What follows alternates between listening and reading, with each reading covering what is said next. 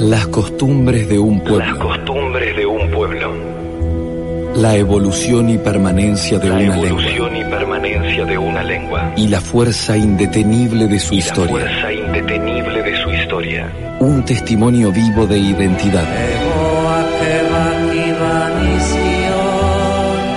Presencia vasca. Presencia vasca. Con la conducción de Federico Borrás. Los domingos. De 11 a 12. Por Universidad. Sentimiento vasco. Con acento argentino.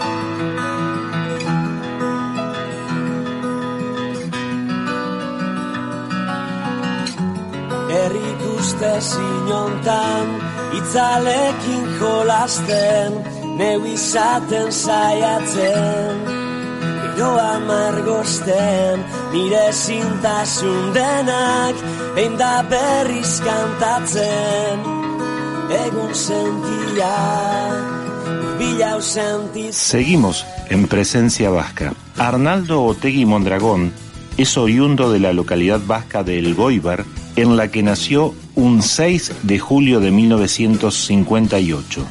Es el actual coordinador general de Euskal Herria Bildu, una coalición de partidos de ideología nacionalista e independentista vasca, que en las elecciones del pasado año se consagró como segunda fuerza en el Parlamento vasco con 21 escaños. A Arnaldo Tegui se le atribuye una influencia decisiva en el final de la violencia de ETA, hecho del que se cumplieron 10 años el pasado 20 de octubre. Ese día, Otegui leyó una declaración en la que reconoció que el sufrimiento de las víctimas de ETA nunca debió haberse producido. Algunos políticos, entre otros el expresidente del gobierno español José Luis Rodríguez Zapatero del PSOE, Pablo Iglesias de Podemos o Josué Ercoreca del Partido Nacionalista Vasco han identificado a Otegui como un elemento clave para la paz en el País Vasco y alguna vez se lo ha comparado con la figura de Gary Adams en Irlanda del Norte. Con Arnaldo Otegui vamos a dialogar a continuación en Presencia Vasca. Entre las muchas maneras del saber está el preguntar. Presencia vasca. Entrevista. Arnaldo Tegui, Egunón para nosotros, Arraza León para ti allí en Euskal Herria. Egunon para toda la Argentina, a Chaldeón, desde aquí, desde Euskal Herria. Bueno, Arnaldo, un placer enorme poder contactarnos por primera vez en este programa Presencia Vasca que emitimos desde Argentina desde hace casi 32 años de manera ininterrumpida. Eso está muy bien. Para mí un placer poder comunicarme con vosotros, con, con toda la diáspora vasca en Argentina y con el pueblo argentino. Un placer para mí desde aquí, desde Euskal Herria, desde este rinconcito de Europa, desde la más vieja nación europea. Bueno, Arnaldo, tenés una larga trayectoria en la política vasca. Quería, en primer lugar, llevarte con la memoria esos primeros años de militancia juveniles. ¿Cómo fue tu, tu acercamiento a la política? Si en tu casa se hablaba de política, si se vivía la política, ¿cómo fueron aquellos, aquellos comienzos? Sí, bueno, yo quiero decir que mm, desde muy joven yo percibí en mi familia que éramos una familia que había perdido la llamada guerra civil, ¿no? O sea que estábamos en el bando de los perdedores con, con claridad. La mayor parte de mi familia no era nacionalista vasca, sino era más bien gentes republicanas y de izquierdas, cercanas al anarquismo, al socialismo, etcétera. Pero eso despertó en mí desde muy joven, pues bueno, la idea de que, de que algo había pasado y de que mi familia formaba parte de los perdedores de eso que había pasado. Y luego más adelante, ya en la, en la adolescencia, tomé conciencia de, de que vivía en un país sometido y oprimido en términos nacionales y también tomé conciencia de que yo pertenecía a una clase social determinada, que era la clase social trabajadora. Y todo eso fue conformando en mí un poco una conciencia, una necesidad de comprometerme. Y mi comienzos fueron en organizaciones estudiantiles, ¿no? Que reivindicaban la independencia y el socialismo, pero que reivindicaban la democracia, la participación, etcétera. No, ahí un poco empecé a tomar conciencia de, en términos políticos, ¿no? Estamos hablando de, de una etapa post-franquista ya, con una transición que todavía, bueno, no terminaba de hacer pie, me imagino, en aquellos primeros años. Sí, nosotros dijimos desde el inicio de que la transición era más que una transición, una transacción, que decía Julián Guita, líder del PC español, ¿no? Eh, para nosotros eso que se ha vendido como la modélica transición española no fue más que un pacto entre élites que se sustentó fundamentalmente sobre tres grandes principios, ¿no? La impunidad para los franquistas, la defensa de la unidad española y de la unidad de la patria española como algo sagrado, la asignación nada más y nada menos que al ejército español de la defensa de la unidad de España y la propiedad privada. ¿no? Entonces, sobre eso se sustentó eso que se denomina la llamada transición, que hoy, hoy, pues muchos años después, eh, se puede resumir de la siguiente manera, ¿no? quien fue un pilar de esa transición, el rey emérito, está exiliado en, Emiratos Árabes o en Arabia Saudí, no recuerdo dónde, en Emiratos Árabes yo creo, porque tiene problemas fiscales, el bipartidismo que sustentó el régimen, pues es un bipartidismo que ya no existe como tal, sino que hay otras fuerzas políticas, a derecha e izquierda, que le disputan, digamos, eh, la hegemonía en términos electorales, y luego están los viejos problemas nacionales como el vasco o el catalán, que lo que hacen es poner un poco en cuestión el modelo que se edificó la transición en términos de modelo territorial, ¿no? Ahí estamos ahora y ahora mismo pues lo que asistimos desde nuestro punto de vista es a una crisis de régimen en el Estado español, agravada además por por la crisis financiera y económica que, que golpeó el mundo en el 2008.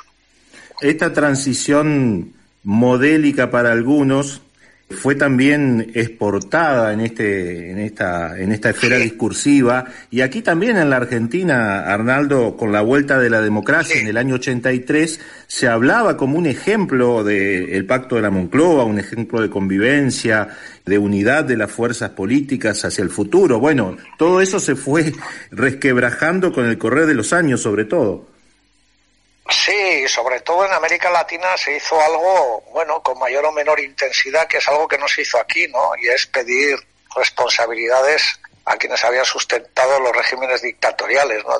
en mayor o menor medida, ¿eh? tampoco quiero ahondar en este tema, pero es que en el Estado español la transición se hace sobre una ley de punto final que amnistía a quienes han sustentado la dictadura de Franco durante 40 años. ¿no? Y ahora mismo nosotros solemos insistir en una tesis y es que buena parte de los graves problemas que tiene el Estado español en estos momentos son derivados de ese modelo de transición. Claro, aquí la judicatura franquista pasó a ser judicatura democrática de la noche a la mañana. Aquí la policía y los fuerzos y cuerpos de seguridad del Estado que habían sostenido la dictadura se convirtieron en democráticas de la noche a la mañana y los franquistas se convirtieron en demócratas de la noche a la mañana. Claro, ahora el problema décadas después es que tenemos en el Estado español pues un aparato judicial, un aparato policial que mantienen pues posiciones ultraconservadoras, pues porque en su día no hubo no hubo ningún tipo de depuración de responsabilidades a ese nivel, ¿no? Y yo suelo manifestar a menudo que si hay que buscar las fuentes de los algunos de los graves problemas que tenemos hoy, pues hay que buscarlas en ese modelo de transición.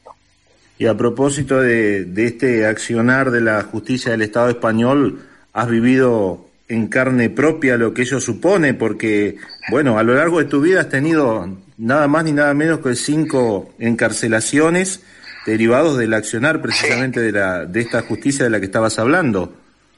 Sí, últimamente además hemos tenido un episodio nuevo porque nosotros fuimos encarcelados En el 2008 cumplimos la condena íntegramente, una condena que fue ratificada por el Tribunal Supremo. Sí que es cierto que con un Tribunal Supremo dividido y un Constitucional Español dividido en 7-5, y nos dio la razón el Tribunal de Derechos Humanos de Estrasburgo y ahora han tratado de hacer una maniobra para repetir el juicio. O sea que eso es la justicia en España, ¿no? Y es una justicia que, claro, evidentemente es una justicia que nace en esa transición y que es fiel heredera de los principios de, de esa transición. ¿no? Yo suelo decir medio en broma, medio en serio, pero es un dato objetivo, que no creo que haya más ciudadanos en Europa al que, como yo, el Tribunal de Derechos Humanos de Estrasburgo le haya dado la razón dos veces. Entonces eso, bueno, viene un poco a significar el nivel de persecución política que hemos, que hemos padecido algunos y algunos independentistas y el movimiento en general en, en Euskal Herria. ¿Cómo se vive esto, Arnaldo, desde el punto de vista humano, de tu persona, de, sufrir un encarcelamiento declarado injusto por la propia justicia europea? Desde el punto de vista humano, ¿cómo, cómo se vive esta experiencia? Bueno, la cárcel siempre es una experiencia dura, sobre todo para tus familiares y para, y para la gente allegada, ¿no? Pero nosotros a veces decimos que estamos casi acostumbrados a estas cosas y en el horizonte vital de los militantes independentistas y de izquierda pues siempre aparece la posibilidad de la cárcel, ¿no? Siempre es algo que se ve, que está ahí, ¿no? Yo digo en ocasiones ahora, cuando se habla de la convivencia democrática, que la convivencia democrática en nuestro país, en Euskal Herria, también debería de fijar un horizonte en el que definitivamente las cárceles y los presos políticos desaparecerían de la ecuación política vasca, ¿no? Se vive con dureza, pero al mismo tiempo, bueno, uno sabe que determinados compromisos políticos y el mantenimiento de determinados compromisos políticos, pues pueden acabar llevándolo uno a la prisión, ¿no? Pero es un hecho evidente. Yo he pasado 14 años de mi vida en la cárcel y al final son 14 años de vida que te han robado, ¿no? Y que te han quitado. Pero bueno, yo siempre trato de extraer los aspectos más positivos de esta experiencia. Nosotros sabíamos desde el inicio que esto podía ocurrir y sabíamos que al final, pues bueno, la etapa de la cárcel iba a ser una etapa que necesita, necesariamente íbamos a transitar de una manera o de otra, ¿no? Pero yo no soy de los que pienso que, que la cárcel es lo mejor que le puede pasar a uno en la vida, ¿no? La cárcel puede ser un tránsito te forma como militante político, no hace que renuncies a tus ideas, sino precisamente todo lo contrario. Hace que tú te reafirmes en tus ideas, pero la cárcel definitivamente tiene que desaparecer del horizonte de los vascos y las vascas que llevamos generaciones conociendo familiares y amigos en las cárceles españolas o francesas. Al sufrimiento de la persona privada de libertad se le suma el de su familia, ¿no? El de sus personas más, más cercanas. Y supongo que, que tu familia no ha sido la excepción en eso. Eso es, y yo además he pasado por una experiencia ahí que para mí fue muy dolorosa, que fue la pérdida de mi madre estando yo en prisión. ¿no? Y yo recordaba que mi madre me solía contar que de, cuando ella era una niña iba a visitar a su hermano preso en la cárcel del Dueso, en Santander, porque formaba parte de las tropas de las tropas republicanas ¿no? y cuando mi madre mi murió pues 80 años después no eh, la paradoja era que su hijo estaba encarcelado y un compañero de su hijo en este caso el secretario general de nuestro sindicato estaba encarcelado precisamente en la cárcel del Dueso en Santander donde ella iba a visitar a su hermano no y eso un poco hace el resumen de, de cuál es la historia del país no que 80 años después las mismas cárceles, los mismos militantes, seguiríamos ahí, ¿no? Y para mí esa fue probablemente la experiencia, probablemente no, la experiencia más dura de la cárcel, ¿no? Perder a tu madre estando entre rejas, yo, bueno, tuve la oportunidad de despedirme de ella, pero eso es un, hecho que te, que te marca y a mí por lo menos me ha marcado profundamente, ¿no? Mencionaste hace un momento la, la, excepcionalidad que viviste de que el Tribunal Europeo de Derechos Humanos te diera la razón en dos ocasiones, pero también es excepcional que por tu liberación, en, tu última escarcelación, personalidades como José Pepe Mujica de Uruguay, el expresidente Fernando Lugo de Paraguay, o José Manuel Zelaya de Honduras, o varios premios Nobel, entre ellos nuestro Adolfo Pérez Esquivel, se pronunciaran por tu liberación.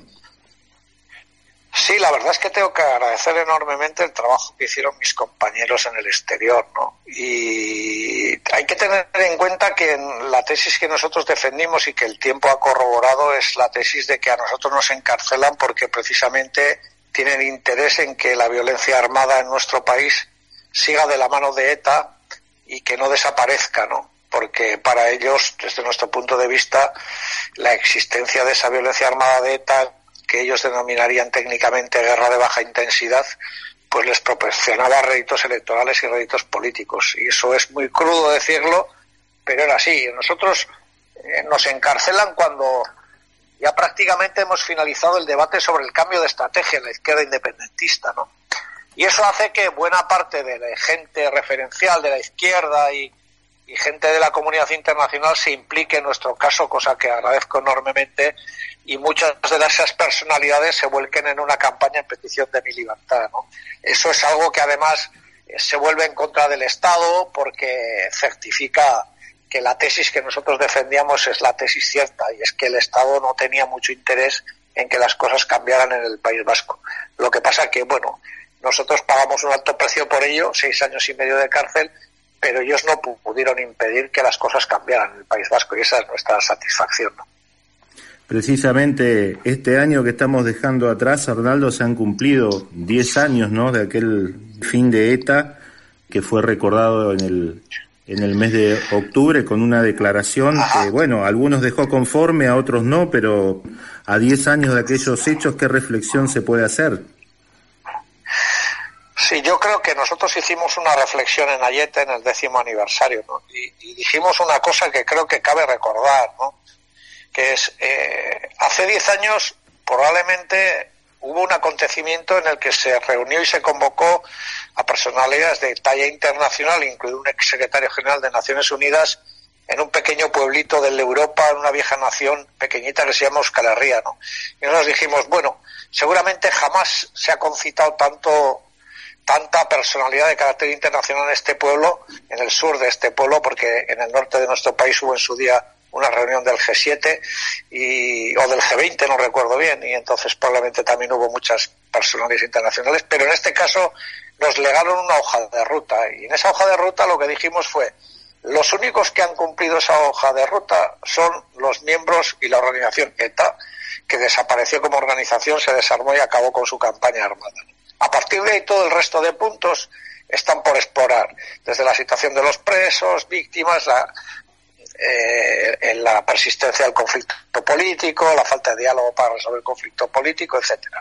Y nosotros en esa fecha quisimos hacer una declaración solemne que pusiera las cosas otra vez en su sitio, recordando el, conjunto de, de esta hoja de ruta, pero al mismo tiempo hicimos una apelación directa a las víctimas de ETA, eh, expresando nuestros sentimientos con respecto a ellas y, y expresando nuestra posición con respecto a ellas.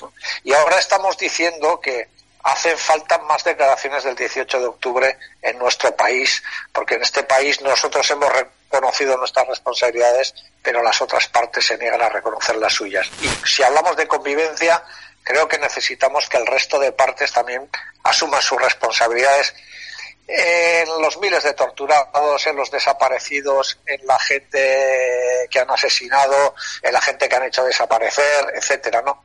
Pero no desde el punto de vista penal, es decir, no, no, no exigimos a las otras partes que reconozcan estos para perseguirlas penalmente, sino como su aportación a un relato veraz y no a un relato impuesto y como su aportación a la convivencia. ¿no? Creemos que esto se tiene que dar en el tiempo, pensamos que es muy difícil, porque el Estado y las fuerzas de seguridad y los partidos políticos y medios de comunicación no están dispuestos a asumir sus responsabilidades. Pero aquí nosotros siempre hemos dicho que hubo violencias en plural, víctimas en plural y sufrimientos en plural. Y por lo tanto necesitamos que todo el mundo reconozca en qué parte de ese sufrimiento tuvo responsabilidad. Nosotros hemos hecho nuestra asunción de responsabilidades con respecto a la nuestra, necesitamos que el resto recorra ese camino si es posible.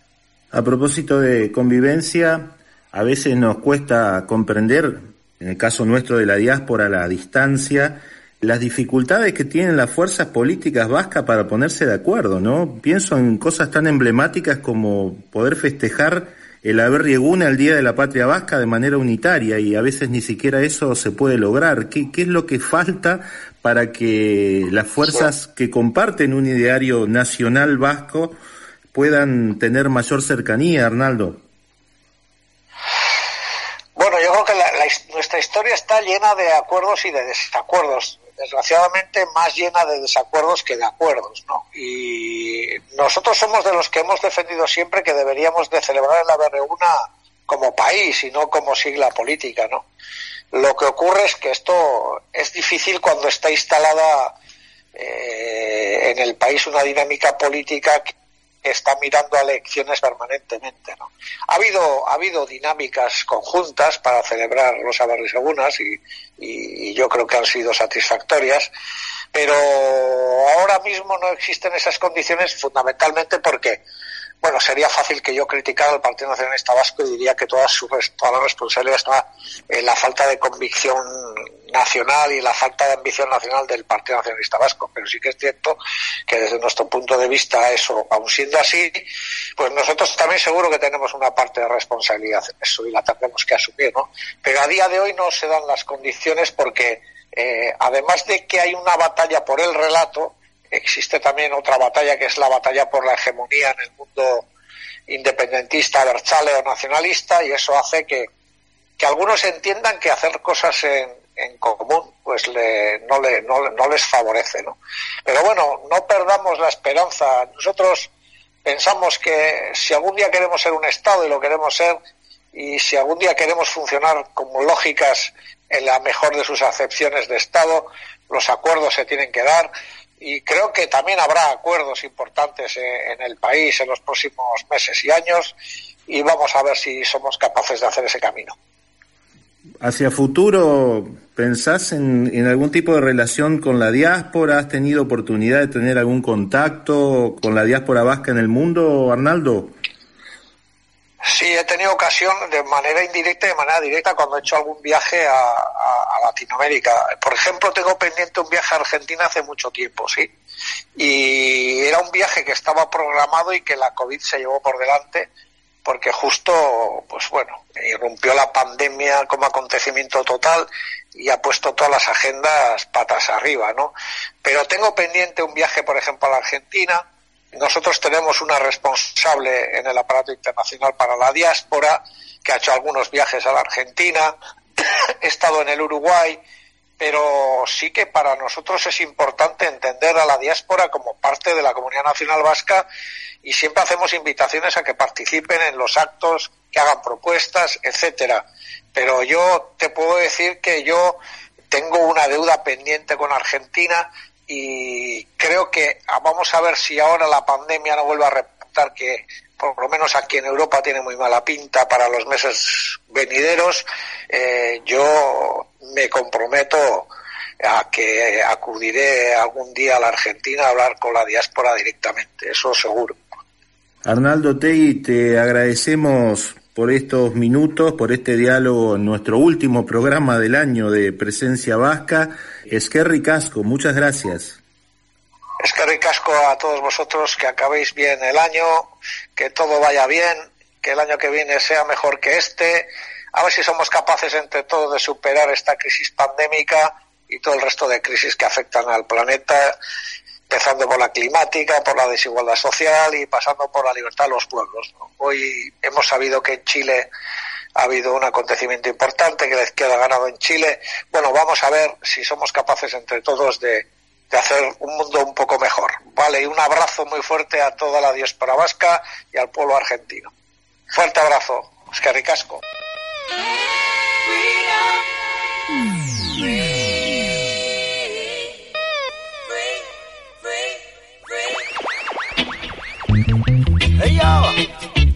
Arnaldo te guías que, oye, Arnaldo te guías que, bizitzan zehar Olakuak dare amaika ikustekuak Jaiuak are herri baten gatik Zaborraren pare zer lortu nahian gabiltzaku Borrokari gabe hausnar. Tu Ikekarri adu korrokagu ez gaiuko dartukon Tutan hartu. Itzekin izanagatik ez inor kartzelan sartu zer eta noragoaz Norabide honekin euskal herriak aske Emate aldizumin. Gu ez gera fido zuen iruzurrekin Pakerik ez da izango sekula kartzelekin. Nik salbiztarra daukat atxa Euskal herrikua Hey, Euskal herrikua Jakiteagatik mm, Arnaldo zergatik dago kartzelan dime mm, Beste estatu baten menpean bizitzeko. Mm, Lurraren kontuak hauesek dirade. Bi mila eta marka oainik zaborraren pare Saldiztarra daukat atxa. Euskal Herrikua. Hey, hey, hey. Euskal Herrikua Jakiteagatik hitzak, hitzak dira de Bideak ere, bidaude. Hitzak, hitz bat dira de Garaia dira da oainik horrela gaude. Hitzak, hitzak dira de Bideak ere, bidaude. Hitzak hitz dira de Ene herria preso zaude. It's not too late Arnaldo Tegiazke Oye Arnaldo Mire, señor Estado, a mi país tiene subyugado. Quiere tenerlo también doblegado, callado, pues aún no lo ha superado. Mire que sabe, mire que cabe, los vascos con palabras le traben. Mire sus planes de dominación, no está en su cajón y esa es la clave. Por eso Tegui está en el tribunal. Pues una berchale para usted tiene que ser irracional. Pues no, también queremos la paz, nuestros hijos dar un mundo real, sin tortura policial. Oh, de este conflicto no gana nadie sin usted, y lo sabe bien. Es infinito el intento, controla la red, tiros en la Buena intención vuela siempre contra la pared. Esa es su pared. Y esa pared tiene que desaparecer. Mire, señor letrado, cuántas vidas han inmolado. Enfado, atentado, soldados mentados. Todo puede estar superado. Pero si quiere seguir varado en dos pueblos enfrentados. Disculpe el lenguaje, no puedo, me sale. Usted está colgado. Quien quiera la paz, quien haga la paz. Libre grito si no te libertad. Yo, quien quiera la paz, quien haga la paz. Libre grito si no te libertad. Euskal Herrian Bibi eta mar Askatasuna It's not too late Itzak, itzak birade Bideak ere bidaude Itzak, itz babirade Garaiak dira eta oainik horrela gaude Itzak, itzak birade bideak ere bidaude Itzak itz badira de Hene preso zaude. It's not too late. Andategi azken Euskal Herria bai. Arnaldotegi azken Euskal Herria Arnaldotegi azken Euskal Herria oye Arnaldo Tegiazke